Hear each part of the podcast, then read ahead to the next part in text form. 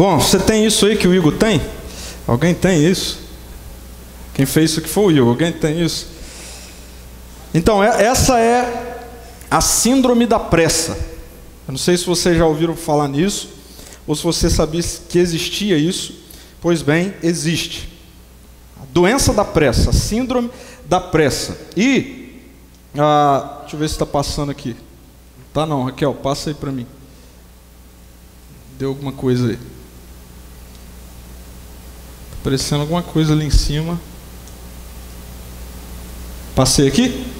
Tá. Olha só, e os principais sinais de que esse sentimento de urgência, né, precisa acontecer, fugiu do controle, são quando algo simples e aparentemente inofensivo causa irritação e até mesmo raiva profunda. Vai dizer que nunca te deu vontade de buzinar quando o sinal ficou verde. Ou já buzinaram na sua traseira. Dá uma raiva, né? Dá vontade de ficar parado. Vou ficar parado. O sinal acabou de ficar verde, a pessoa vai e buzina. Mas tem também aqueles que o sinal fica amarelo, aí vai. Não, tá verde, vem de longe, fala, vou, vou mais devagar um pouquinho, ele vai ficar vermelho. Já ficou atrás de alguém assim? Você vai causando né, essa, essa irritação, né? Ah, ou quem é que fica nervoso quando manda o WhatsApp, aí fica azulzinho o negocinho lá e não vem a resposta. Vai dando uma, uma agonia na gente, né? Por que, que não responde logo? Tal? Então, isso aí é essa doença da pressa. Esse termo foi criado por um cardiologista americano, olha, muito tempo atrás, em 1959, quando é, esse cardiologista ele começou a reparar na poltrona lá, nas cadeiras do, do consultório dele de espera, que o braço das cadeiras eles ficavam, eles gastavam mais rápido do que todo o restante. E ele começou a perceber que as pessoas elas ficavam já sentadas, apoiadas no braço da cadeira, para logo levantar para ir para a consulta. E ele começou a reparar que isso tinha a ver com essa pressa, essa irritação por ter que esperar. Né? Quem é que gosta de esperar? Vai no, no médico e aí tem que esperar. Né? Hoje, a gente quase não precisa mais ficar esperando, porque tudo on demand, né? tudo é muito rápido, você faz do seu jeito, tem banco online, você resolve tudo. E aí a gente está nessa rotina da pressa que pode ser que você se insira ah, nesse diagnóstico aí de alguém que tenha síndrome da pressa. Né? Mas ah, eu não sei se esse é um negócio dos nossos dias, como era nos dias desse doutor aí, em 1959, porque afinal de contas, hoje a gente vive num contexto onde a gente tem acesso às coisas de forma muito rápida. Né? A tecnologia fez com que as coisas ficassem mais rápidas e tal, então a gente não tem esse problema com pressa. Você tem esse problema? De ser apressado, de querer que as coisas se resolvam. Eu fiz uma pesquisa lá no meu Instagram essa semana e 76% das pessoas respondeu que sim, que é alguém apressado. A nossa sociedade hoje vive apressada. Ah, nós vivemos dias onde cada vez mais somos impacientes. A, a nossa geração é uma geração que não gosta de processos, né, de ter que passar pelos processos. A gente tem a visão do futuro, a gente quer com um salto chegar lá. Né? Eu estava conversando com um amigo, na verdade um, um mentor ah, já mais velho que eu, e ele, fala, e ele falou comigo, Pedro, o problema da geração de vocês, pessoal mais jovem, é que vocês acham que assim, a única coisa que separa ah, vocês de alguém que já conquistou muitas coisas e já está num outro patamar é oportunidade. Se te der oportunidade, vocês vão fazer igual ou melhor. Por quê? Porque nós vivemos nessa geração que ignora os processos. A gente acha que tudo é rápido, tudo vai acontecer instantaneamente. Nós vivemos na era, né, que as informações chegam a todo instante. Se você em cinco minutos você vai obter informações das últimas 24 horas do mundo inteiro, se você quiser. Só você fazer uma pesquisa. Então, a nossa geração, que ao mesmo tempo que ah, vem, sim, de um contexto onde temos acesso a muitas coisas, a tecnologia possibilitou muitas coisas. Na verdade, aquilo que era para acontecer, da otimização do nosso tempo, não aconteceu. Nós continuamos vivendo apressados e correndo e querendo que as coisas sejam cada vez mais instantâneas. Então, essa síndrome da pressa é algo que vem sendo estudado nos nossos dias. Veja, em ah, 2016 foi feita uma pesquisa com pessoas economicamente ativas em São Paulo e Porto Alegre. E o, e, e o que aconteceu, ou o que foi detectado, é que 35% dessas pessoas sofriam dessa síndrome da pressa. Eu fiquei aliviado quando eu li essa pesquisa, porque eu falei, ah, também é São Paulo e Porto Alegre. O Espírito Santo não tem esse problema. Será que se fizesse essa pesquisa aqui, o que, que ia sair? Ia, qual seria o resultado? Se fizesse essa pesquisa aqui, ó, no nosso contexto, qual seria o resultado? Será que nós nos encaixaríamos nestes que sofrem da síndrome da pressa? O que, que essas pessoas sentem? Vamos lá. Essas pessoas sentem sintomas físicos, emocionais e comportamentais. Sintomas físicos: alguém que sofre dessa síndrome da pressa, dores musculares e de cabeça constante, um cansaço crônico e distúrbio do sono. Ah, questões de sintomas emocionais: ansiedade, angústia, falta de concentração, sintomas comportamentais, Fazem uso de medicamentos constantes para atenuar o desconforto ou diminuir o ritmo, para desacelerar. Uso de álcool constantemente como um vício para, ah, de alguma maneira, se alienar do, do que está acontecendo de fato. Pessoas que têm um comportamento hostil, são extremamente impacientes e com isso tratam o próximo mal, são esses que buzinam quando o sinal acaba de ficar verde, são esses que não conseguem entrar no esperar o elevador 30 segundos, que já dá vontade de sair correndo pela escada.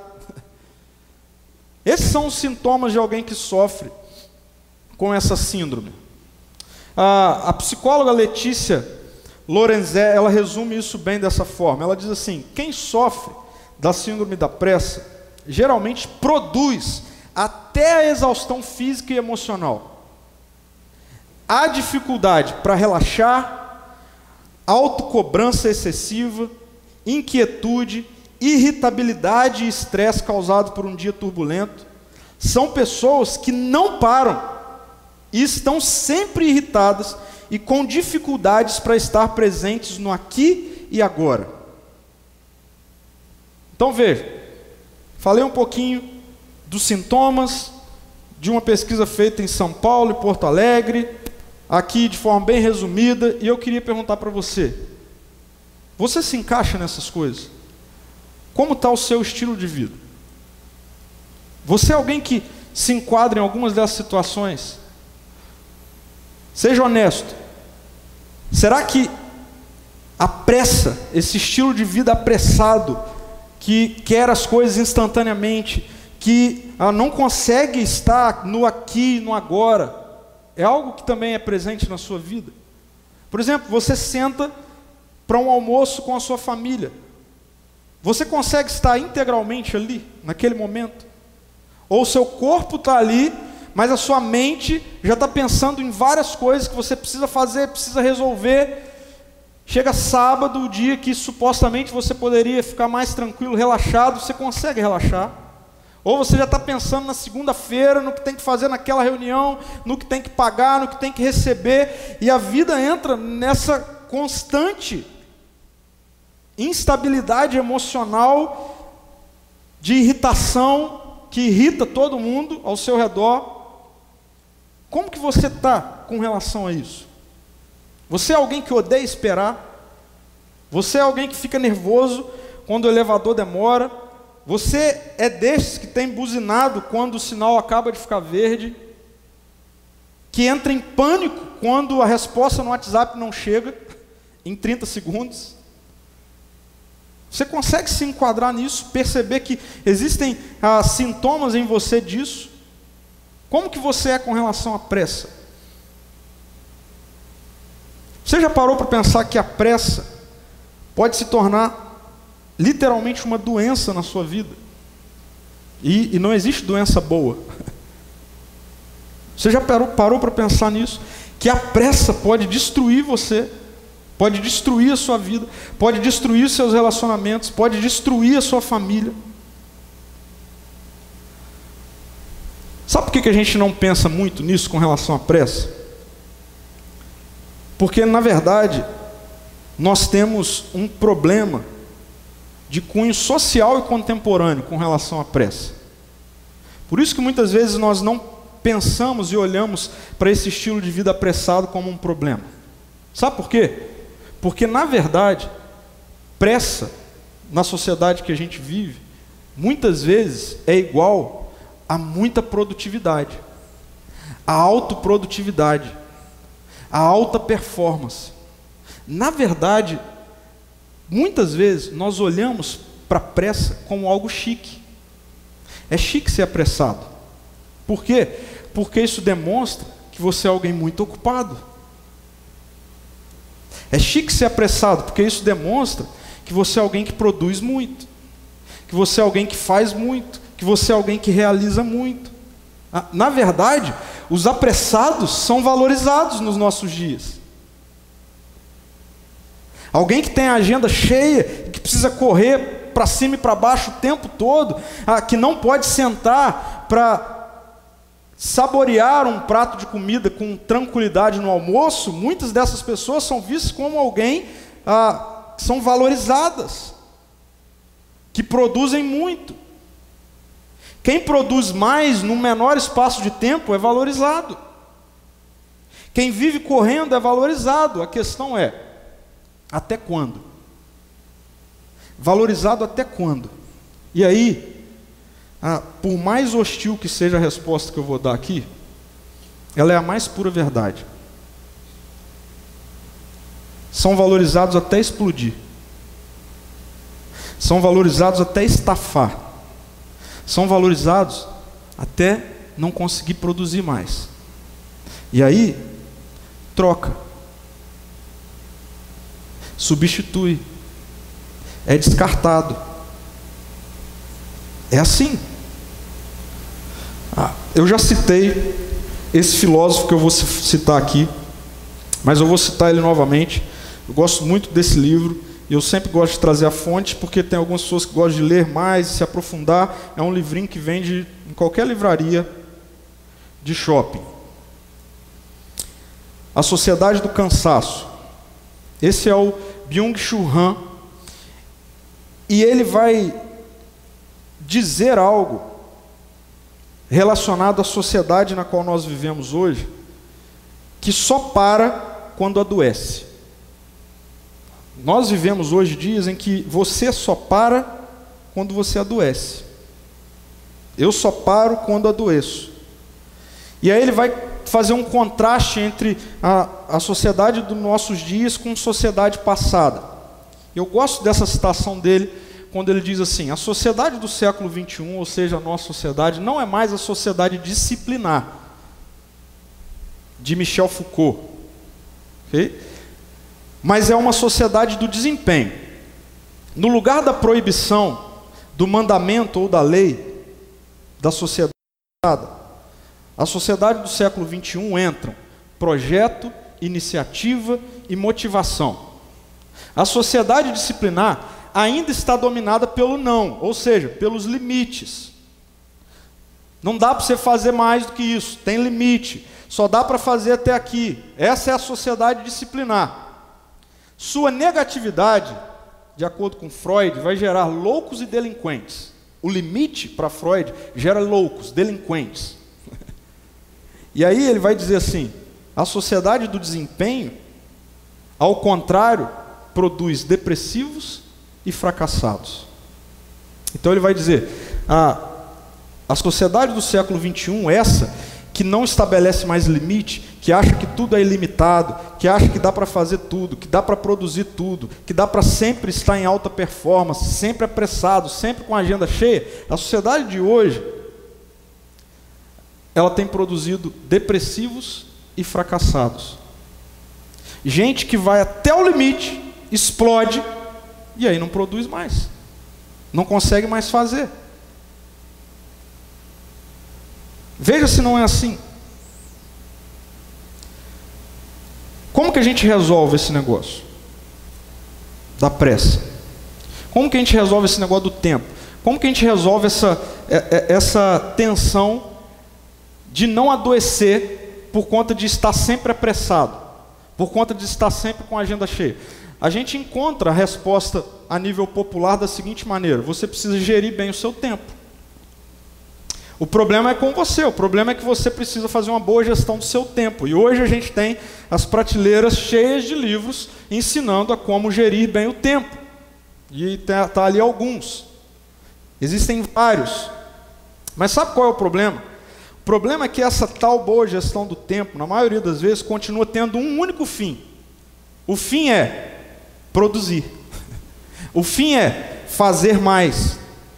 O fim é ah, conseguir ter mais resultado. Pergunta: e quando não há mais possibilidade de fazer mais? Aí, meu amigo, minha amiga, não adianta você aprender a gerir bem seu tempo, porque você não vai mais conseguir produzir, porque você foi tomado por doença emocional, física, de que não dá mais para produzir. Você pode fazer o curso que for de gestão de tempo, você não vai mais conseguir produzir. E aí eu quero fazer o seguinte com vocês hoje. Eu concordo que pressa, estilo de vida apressada, se resolve com uma boa gestão do nosso tempo. Eu concordo. Mas eu quero trazer para conversar com a gente hoje. Eu não vou chamar um coaching de gestão de tempo. Ah, não, não, eu não vou olhar para teóricos, pessoas que nos ensinam a como a medir bem o nosso dia e pensar em como produzir mais no menor espaço de tempo possível, fazendo então uma boa gestão do nosso tempo baseado na produção. Eu vou chamar a sabedoria bíblica, eu vou chamar Jesus, o Evangelho, e ver como o Evangelho nos ensina sobre gestão do tempo. Sabe, porque tem um monte de coisa que as pessoas estão achando que estão descobrindo agora, e que na verdade já está muito bem delimitado, descoberto há muito tempo. É há tanto tempo que eu vou levar vocês a Gênesis 1 primeiro livro da Bíblia e o primeiro capítulo do primeiro livro da Bíblia.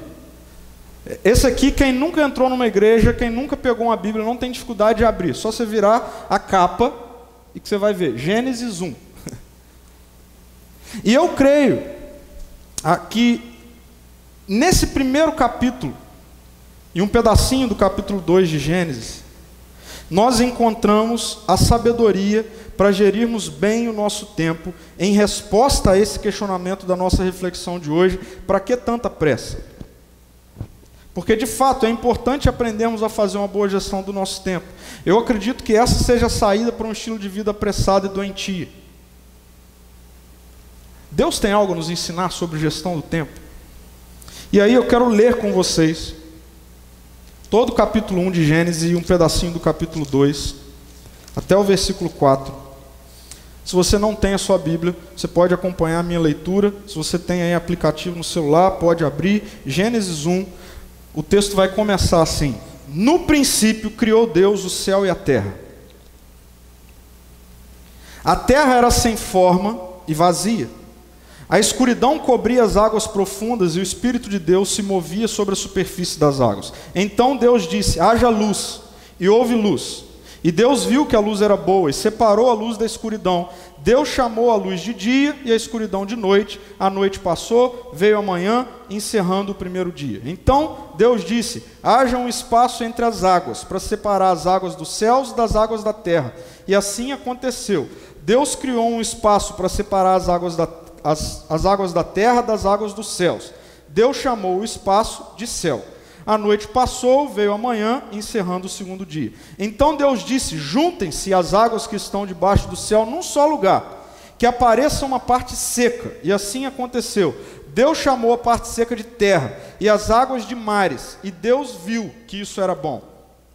Então Deus disse: Produza a terra vegetação toda espécie de plantas, com sementes e árvores que dão frutos com sementes. As sementes produzirão plantas e árvores, cada uma conforme a sua espécie. E assim aconteceu. A terra produziu vegetação, toda espécie de plantas com sementes e árvores que dão frutos com sementes. As sementes produziram plantas e árvores, cada uma conforme a sua espécie, e Deus viu que isso era bom. A noite passou, veio a manhã, encerrando o terceiro dia. Então Deus disse: haja luzes no céu para separar o dia da noite e marcar as estações, os dias e os anos. Que essas luzes brilhem no céu para iluminar a terra, e assim aconteceu. Deus criou duas grandes luzes, a maior para governar o dia e a menor para governar a noite, e criou também as estrelas. Deus colocou essas luzes no céu para iluminar a terra, para governar o dia e a noite, para separar a luz da escuridão. E Deus viu que isso era bom. A noite passou, veio a manhã, encerrando o quarto dia. Então Deus disse: Encham-se as águas de seres vivos, e voem as aves no céu acima da terra Assim, Deus criou os grandes animais marinhos e todos os seres vivos que se movem em grande número pelas águas, bem como uma grande variedade de aves, cada uma conforme a sua espécie, e Deus viu que isso era bom. Então Deus os abençoou: sejam férteis, multipliquem-se, que os seres encham os mares e as aves se multipliquem na terra. A noite passou, veio a manhã, encerrando o quinto dia. Então Deus disse: Produza a terra grande variedade de animais, cada um conforme a sua espécie: animais domésticos, animais que rastejam pelo chão e animais selvagens. E assim aconteceu. Deus criou grande variedade de animais selvagens, animais domésticos, animais que rastejam pelo chão, cada um conforme a sua espécie, e Deus viu que isso era bom. Então Deus disse: Façamos o ser humano, a nossa imagem. Ele será semelhante a nós dominará sobre os peixes do mar, sobre as aves do céu, sobre os animais domésticos, sobre todos os animais selvagens da terra e sobre os animais que rastejam pelo chão. Assim, Deus criou os seres humanos, a sua própria imagem. A imagem de Deus os criou, homem e mulher os criou. Então Deus os abençoou e disse: Sejam férteis, multipliquem-se, encham e governem a terra, dominem sobre os peixes do mar, sobre as aves do céu e sobre todos os animais que rastejam pelo chão. Então Deus disse: Vejam, eu lhes dou todas as plantas com semente em toda a terra e todas as árvores frutíferas para que lhes sirvam de alimento. E dou todas as plantas verdes como alimento, todos os seres vivos, aos animais selvagens, às aves do céu e aos animais que rastejam pelo chão. E assim aconteceu. Então Deus olhou para tudo que havia feito e viu que era muito bom. A noite passou, veio a manhã, encerrando o sexto dia. Capítulo 2: Desse modo completou-se a criação dos céus e da terra e de tudo que neles há. No sétimo dia, Deus havia terminado sua obra de criação e descansou de todo o seu trabalho. Deus abençoou o sétimo dia e o declarou santo, pois foi o dia que ele descansou de toda a sua obra de criação. Esse é o relato da criação dos céus e da terra. Ah, eu já vi um monte de gente perdendo tempo discutindo nesse texto se dia é dia mesmo ou se dia é era milhões de anos. Ah, eu não vou fazer isso e eu acredito que a Bíblia não tem nenhum interesse em nos dar essa resposta. Então, se você está aqui e diz, pastor, eu acredito que dia ali é dia, literal, 24 horas. Eu vou falar, ok, eu também. E aí você vai virar para mim e falar, pastor, acredito que são eras, milhões de anos que demarcam ali um dia. Eu falar, ok, eu também. Não tem problema. Porque a intenção do relato bíblico de Gênesis 1, a gente precisa saber que eles têm um primeiro ah, ah grupo de pessoas que recebem esse texto. Deixa eu dizer algo para você que talvez você não saiba ainda. Quem lê esse texto pela primeira vez, não tem o mesmo contexto cronológico que nós temos hoje. Esse texto, primeiramente, ele chega à mão dos israelitas. Okay? Onde a cultura, a dimensão é totalmente diferente. Se você percebe, por exemplo, o texto vai dizer que o dia passa quando vem a noite e chega amanhã. Passou o primeiro dia. Porque a Bíblia não é um livro que tem interesse em dar respostas científicas. Ok? E eu sei que tem vários estudiosos que estudam esse texto e comprovam que isso é assim mesmo, tal. Amém. Glória a Deus pela vida desses homens e mulheres, porque eu creio nisso assim também. Eu creio que a ciência converge para o que a Bíblia está dizendo. Mas então fica tranquilo, Não vou te convencer se é dia, se são eras, enfim, tanto faz. O que está falando é Deus criou. Deus criou. E eu creio que essa dinâmica do trabalho de Deus, da criação de Deus, esse relato, traz para nós princípios de Deus sobre como gerir o tempo. Deus e a pressa. Deus e a pressa. Como que esse texto nos mostra, ah, no relato da criação, Deus criando todas as coisas, trabalhando, inserido numa dinâmica de produção, e, e há de convir que produção. Ninguém que pode dizer que é mais ocupado que Deus. ah, você não sabe qual é a minha agenda. É verdade. A de Deus eu sei. Ele criou todas as coisas. E deixa eu trazer algumas tá, coisas que eu vejo nesse texto e que me chamam muita atenção. Vamos lá. Deus encerra o dia sem esgotar o dia. Deus encerra o dia sem esgotá-lo. Deus não se preocupa em fazer tudo no menor espaço de tempo possível. Ele encerra o dia sem esgotá-lo. Então disse Deus: haja luz e houve luz. E Deus viu que a luz era boa, separou a luz da escuridão, Deus chamou a luz de dia e a escuridão de noite, a noite passou, veio a manhã, encerrando, encerrando o primeiro dia. Agora, olha aqui para mim. Deus é Deus. Como o Senhor de todas as coisas, lida com o fato de ter um monte de coisas para fazer e para criar. Não fomos nós que inventamos planejamento estratégico, tá bom? Deus, Deus tem um planejamento estratégico. Ele sabe tudo que tem que ser criado. Como que ele faz? Ele vai criando por partes. E eu fiquei perguntando assim para esse texto: Deus, senhor, tudo veio a partir da sua palavra? Sabe, não precisou de processo, não precisou, não precisava, tudo veio. Você falou e a coisa aconteceu. Por que, senhor não fez tudo em um dia? Já parou para pensar nisso? Já fez essa pergunta para esse texto? Deus, por que, que senhor não falou? Fica tudo pronto. Está aqui, o meu planejamento estratégico é esse. Essa é a minha visão de futuro. Vou fazer o futuro ficar pronto agora. Fica tudo pronto. Pronto. Por que, que Deus não faz isso? Porque Deus não tem pressa. Deus não tem pressa, ele, ele não se preocupa em fazer tudo num dia só. Deus, ele poderia criar ah, instantaneamente terra, separar a terra do, do, das águas, ah, colocar os animais, colocar as estrelas no lugar, o sol, a lua, mas não. Sabe qual seria a resposta de Deus para a gente? Deus, senta aqui. Por que, que o Senhor não fez tudo em um dia só? Ele ia falar, porque eu não tenho pressa. Porque eu não sou apressado. Ele ia falar assim, meu filho, porque é necessário encerrar o dia. Porque é necessário encerrar o dia. É necessário você falar assim, Acabou. Esse dia acabou. Não dá mais para fazer nada. Eu não, não preciso fazer mais nada.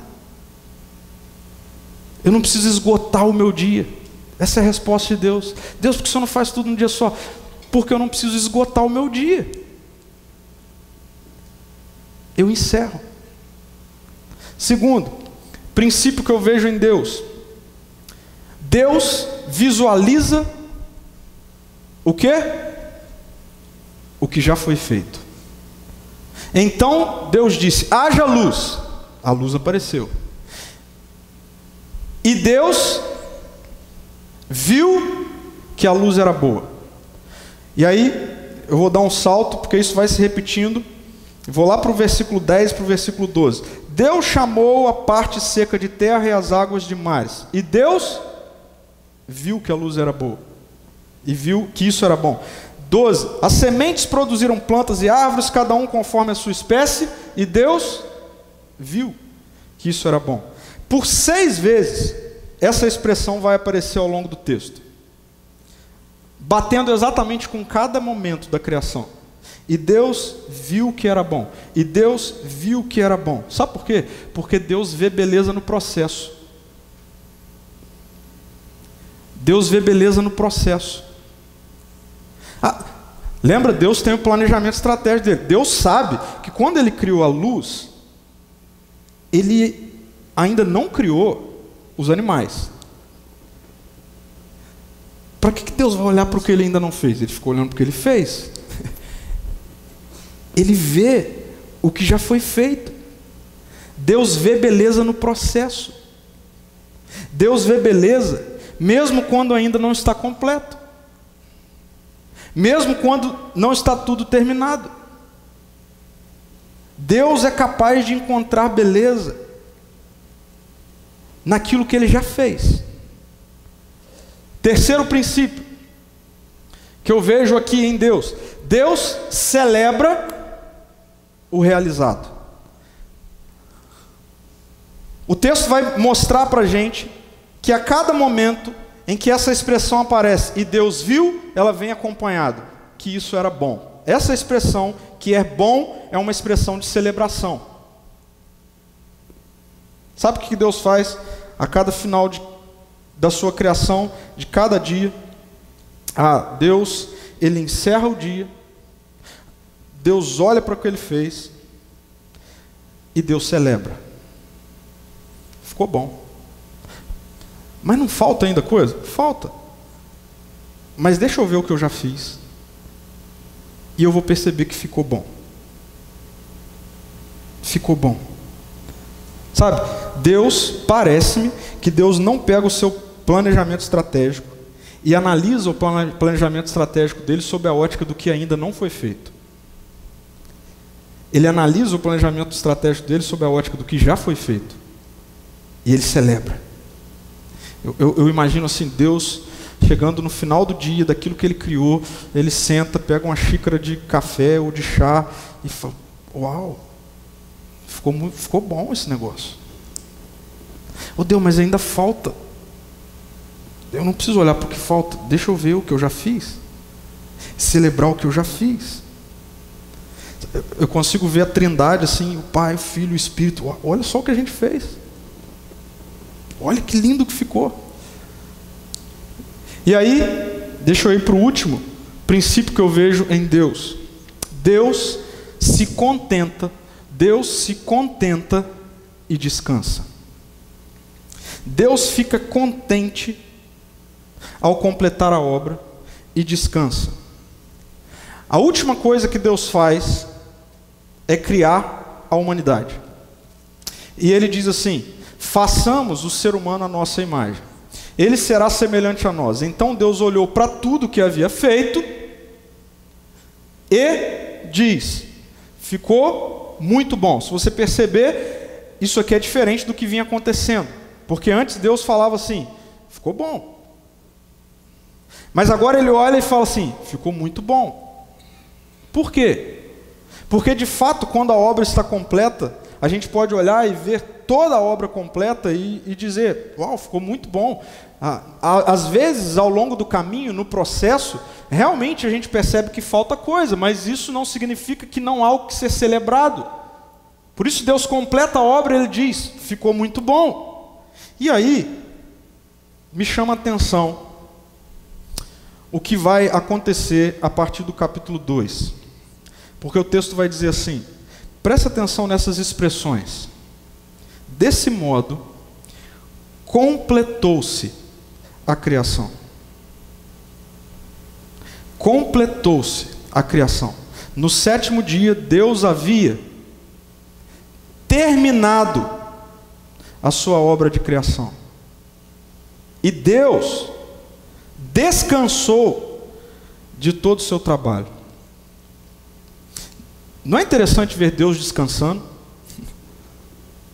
Não é interessante ver Deus dando espaço para o descanso? A expressão descansar nesse texto, a partir do texto original no hebraico, não significa que Deus estava cansado, Deus estava exausto. Sabe por quê? Porque nós é que pensamos que descanso ah, é resposta a cansaço. Mas Deus não.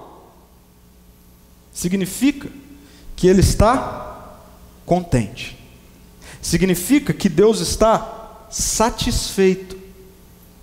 Aí aparece essa expressão, descansou. Sabe o que essa expressão descansou significa? Eu fui, fiz uma pesquisa sobre isso e eu descobri que essa palavra descansou no hebraico significa fazer cessar, fazer calar, pôr de lado, deixar. Sabe, parece-me que Deus, Ele ah, intencionalmente vira para Ele mesmo e diz: não há mais o que fazer.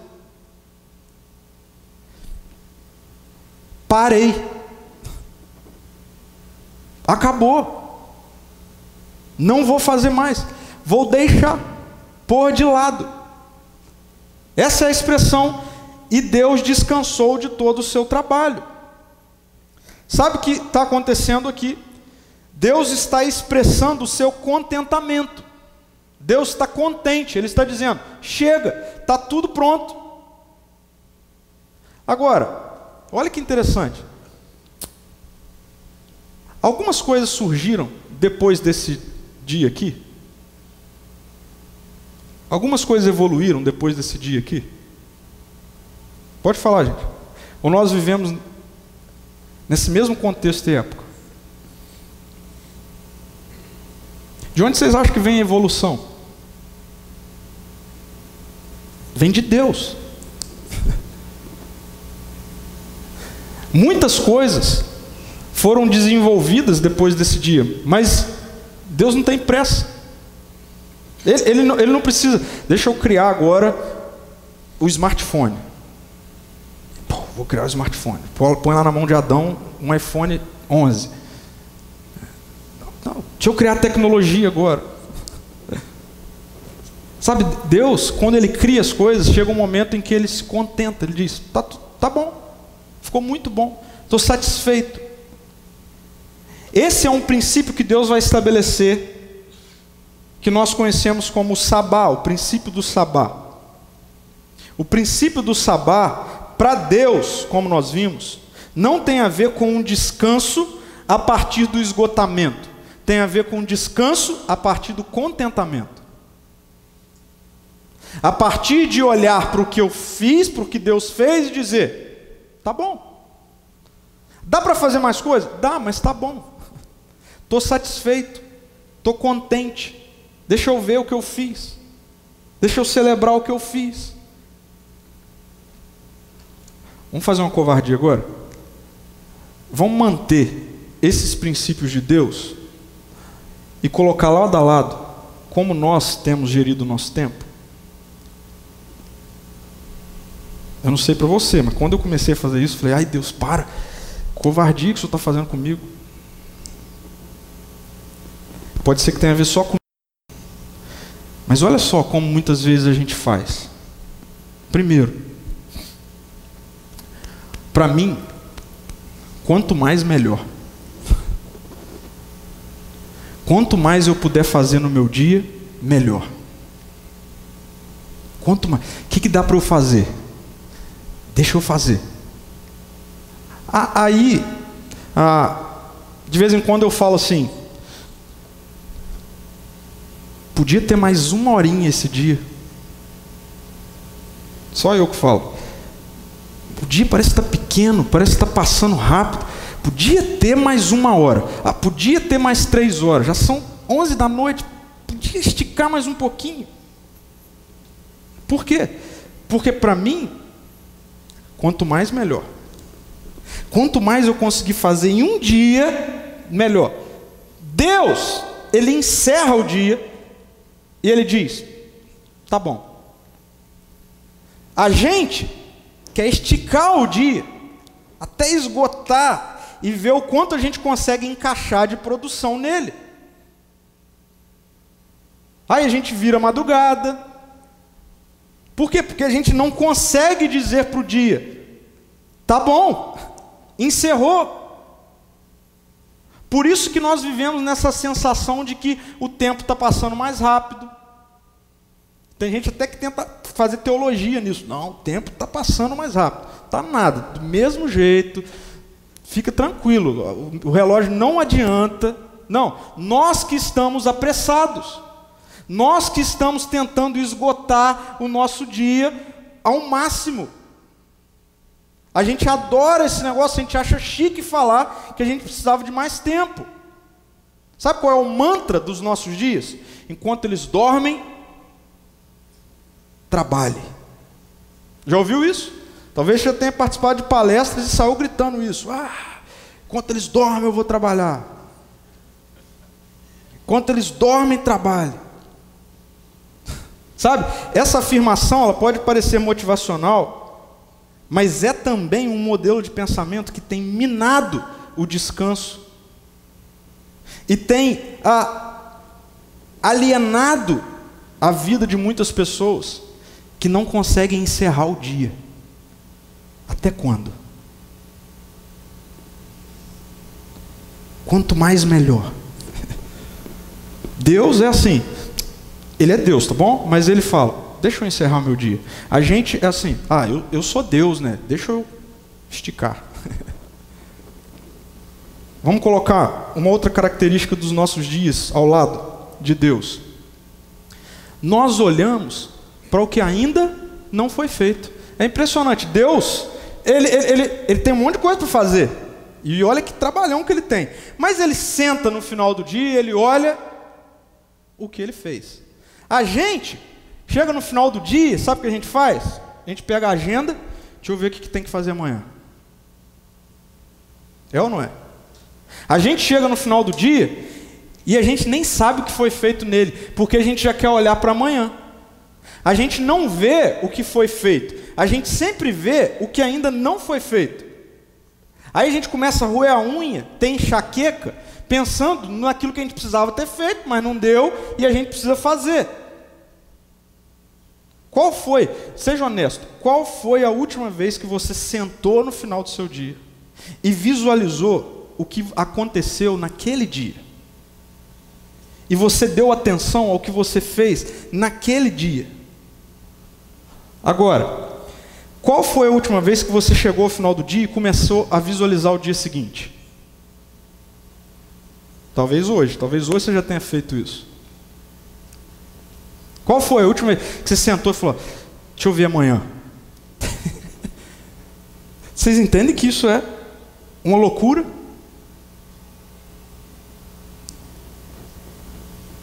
A nossa pressa, sabe o que ela tem feito? Roubado de nós a beleza dos processos. Gente, tem beleza no processo. Deixa eu falar para aqueles que são pais e mães aqui. E eu me incluo nisso, tá bom? Cuidado. Cuidado, você que é pai, você que é mãe. Cuidado para que a visão de futuro que você já definiu para os seus filhos não roube a beleza do processo.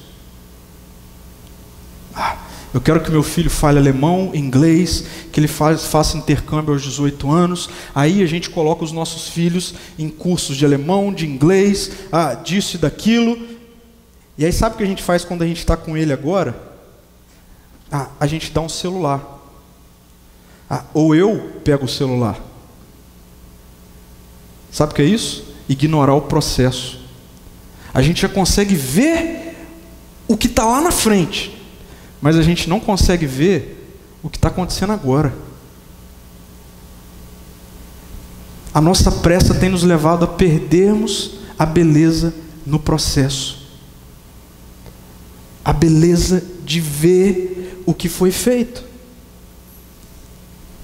Terceiro, é tudo uma continuação. Sabe o que a gente faz? Deus faz assim: Deus encerra o dia, Deus senta, vê o que fez e celebra. A gente, quanto mais melhor, nós olhamos para o que ainda não foi feito e reclamamos pelo que falta.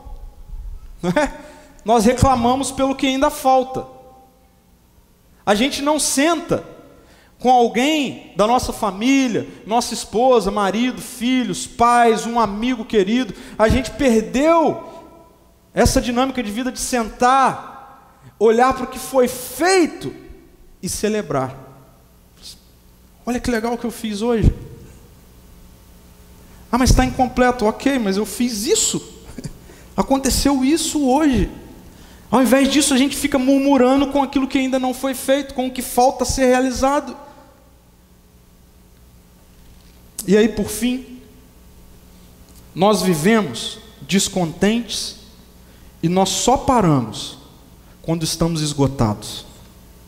Nós vivemos descontentes e nós só paramos quando estamos esgotados.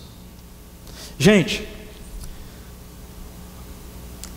nós temos uma dificuldade incrível de definir quando é que está bom. A gente tem um monte de plano, um monte de sonho, um monte de planejamento. Mas esses dias eu perguntei num aconselhamento com uma pessoa assim: ok, você me contou seus projetos, seus planos, seus sonhos, deixa eu te fazer uma pergunta: quando tá bom? e aí a gente está com um grande problema, porque quando nós não sabemos quando é que está bom, a gente nunca vai enxergar quando é que nós concluímos.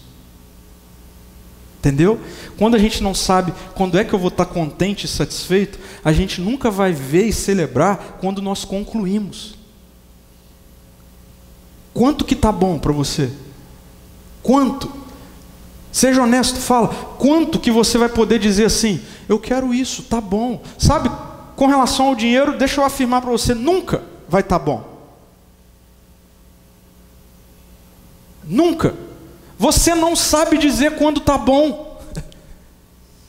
Nós não sabemos dizer quando está bom, nós perdemos a nossa pressa nos levou a vivermos um estilo de vida insaciável. Nunca está bom. Nós nunca encontramos contentamento em nada. Isso é triste, isso é trágico, porque isso significa que a gente nunca vai celebrar. Nunca vai celebrar. Nós não tiramos férias porque nós estamos satisfeitos. Aliás, a gente vende as férias.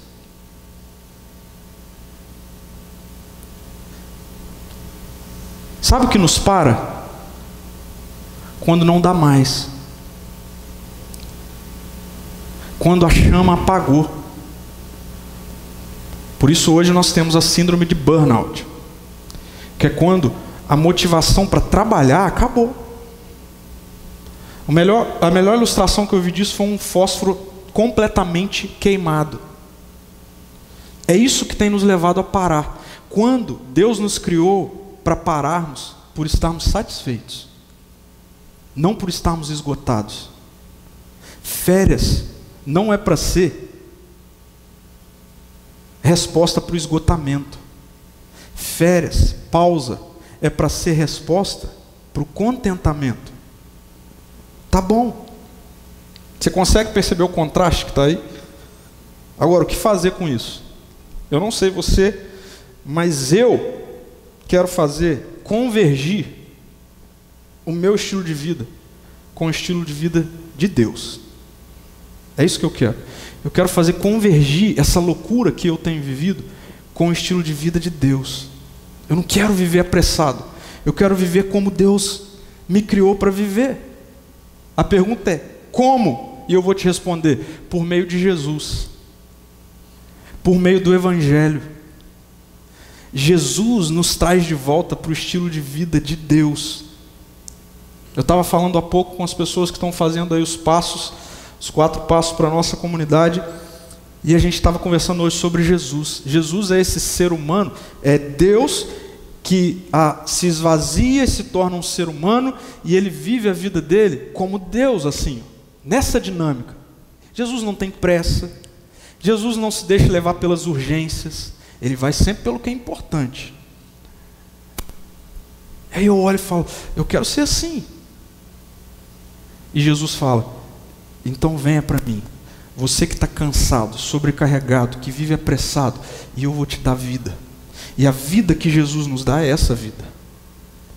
É essa vida que Deus nos criou para vivermos.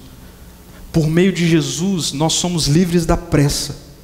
Sabe por quê que nós somos livres da pressa? Por meio de Jesus. Porque por meio de Jesus nós voltamos para um ambiente onde nós somos cuidados. Sabe por que você vive apressado? Porque você acha que você que tem que dar conta da sua vida. Se você não der conta da sua vida, ah, ninguém vai dar. Deixa eu te dizer algo. O Evangelho te coloca num ambiente onde Deus cuida de você. Você pode viver de forma equilibrada, sem pressa, porque Deus cuida de você.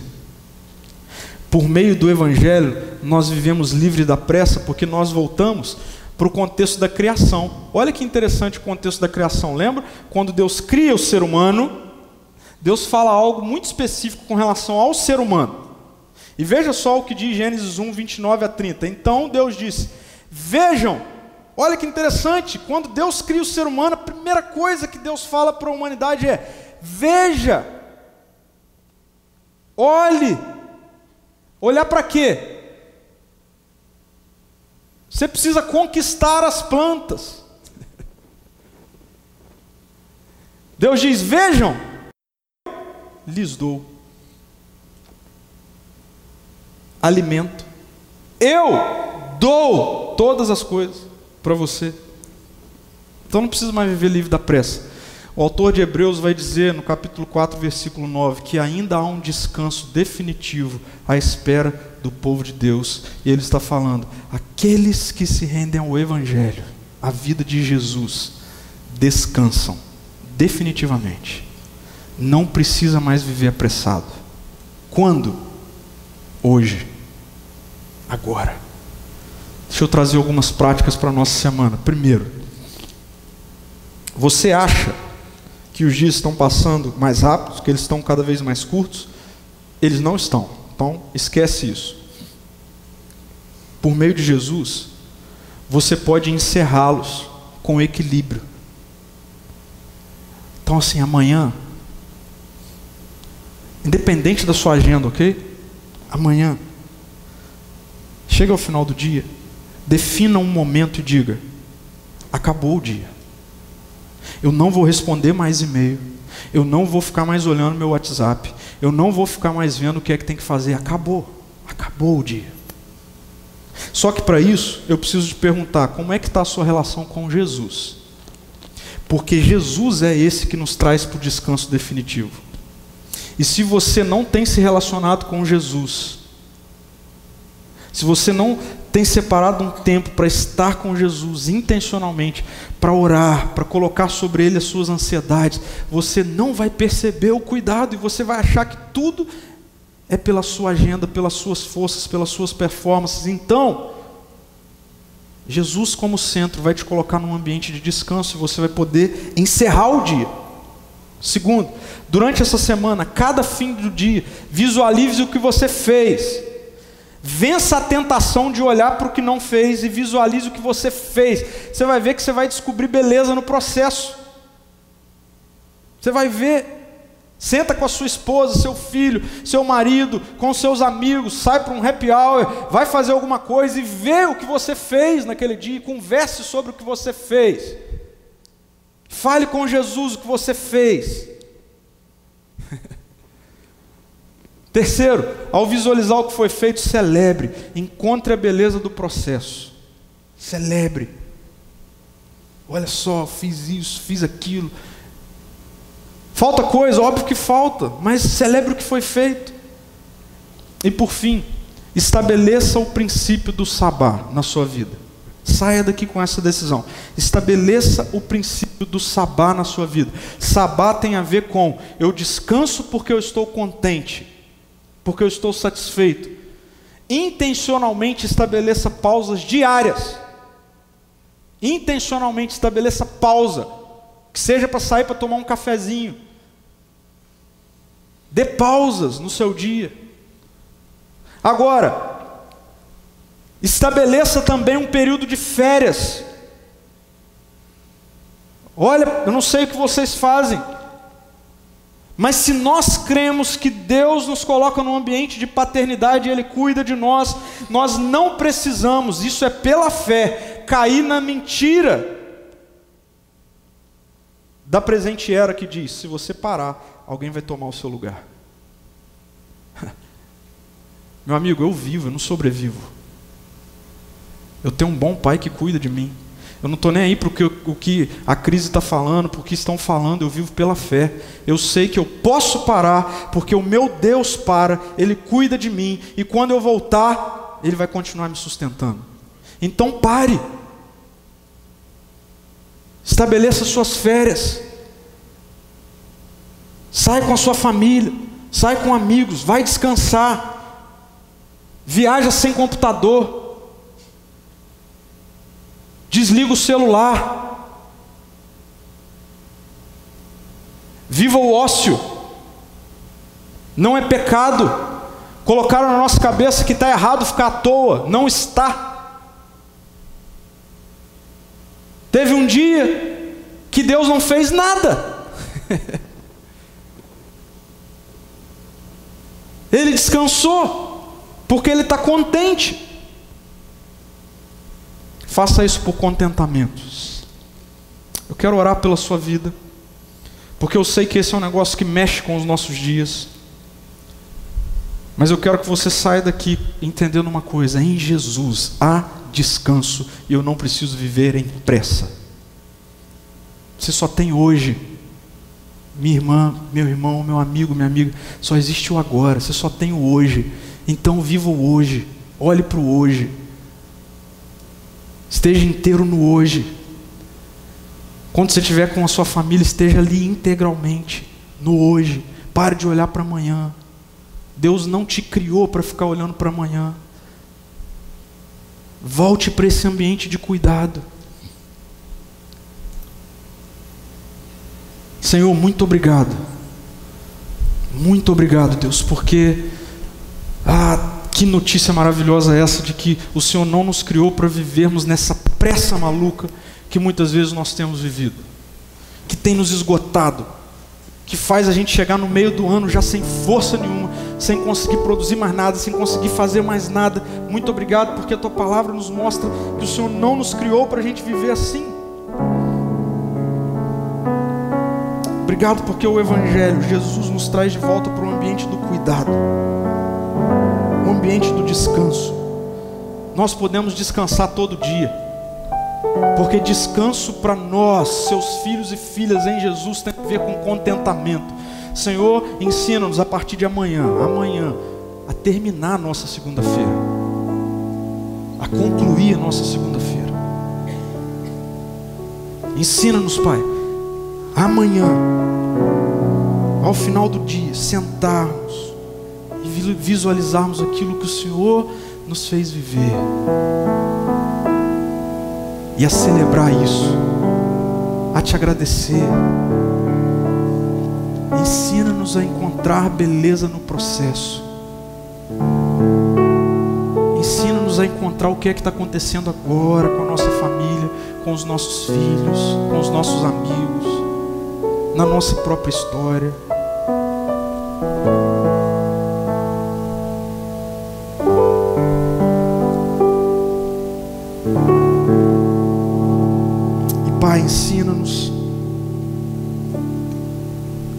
Estabelecermos o princípio do sabá nas nossas vidas. Isso é urgente.